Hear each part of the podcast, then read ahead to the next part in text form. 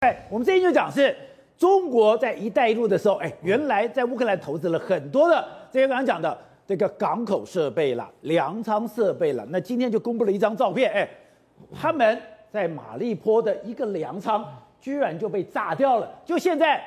中国哑巴吃黄连，我又不能去跟俄罗斯抗议，我还要站在俄罗斯那一边。对，我相信哦，习近平在跟普京见面的时候，已经有普京讲过说，哎，你如果要打的话，记得不要打到我在那边的基础设施建设。投资对那边的投资，那中粮来讲的话，是整个这中国投资乌克兰“一带一路”这个投资当中的三十家企业当中的其中一家而已。那中粮在这个马利坡这个地方，就是这个地方就中国有三十七家的企业。对，对，你知道这个乌克兰跟那个俄罗斯那边来讲啊，葵花籽油它占了全世界百分之七十五的出口量。那中粮。就是去收购葵花籽油，对，就是葵花籽油，这个就是所谓的植物油的葵花籽油的一个一个工厂。那工厂在这个过程当中也被俄罗斯的军队炮击了，所以这个工厂目前是停摆的。那这时候呢，造成中粮的一个损失哦。中粮除了在马利坡之外，其实还在尼古拉耶夫还建了一个中转站，所以这个地方呢，投资了一点五亿。那这个地方的话，日产是七千五百万七百七千五百万吨的这样的一个植物油，现在。全部都停摆了，所以对全世界来讲的话，植物油的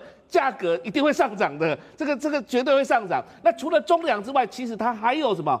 呃，这个中建集团，中建集团帮他盖了十几座的这种太阳能发电站哦。对。不过现在也都毁毁于一旦了哦。其他还有包含什么中国机械工业集团，它有中国水电、中国电网等等之类，都帮这个乌克兰投资了总共将近九十亿美元哦。不过现在大家都认为说，这九十亿美元可能未来都打水漂了。有一个新的变化，就是在布查事件之后，就看到了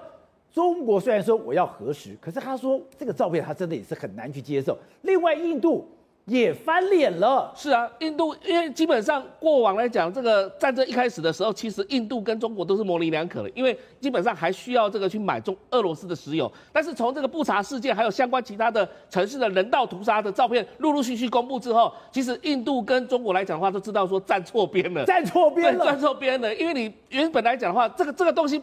你不用去核实，你完全就是就是人道屠杀的这个概念。你中国它只是一个推脱之词，说哎呀，通过联合国要成立一个什么调查团，在进入到地方去调查完之后，才能确实说这是不是俄军所杀的，或是乌军所杀。但是不管是怎么样，难道乌乌克兰的？军队会自己杀乌克兰的老百姓吗？那这时候呢，中国跟印度来讲的话，发现到说苗头不对，整个全球的这个氛围不对的话，现在全部慢慢的往中间靠，至少是往中间靠，不敢全部是支持俄罗斯这个情况。可是中国敢反俄罗斯吗？当然不敢，因为我刚刚提到了经他他还有想到他经济利益，因为我们在看他“一带一路”的这几个过程了，二零一三年到现在来讲的话，大概一年。基本上，中国对外投资是有一千三百九十八亿左右，也就是什么意思呢？这九十亿其实只是他所有的投资当中的一小部分而已，他可能会牺牲掉乌克兰这一部分来讲，可能会被欧洲国家拿走，或是被其他国家拿走。但是呢，因为他必须要维护跟俄罗斯的关系，最重要的是什么东西？还是他未来要面对美国的压力，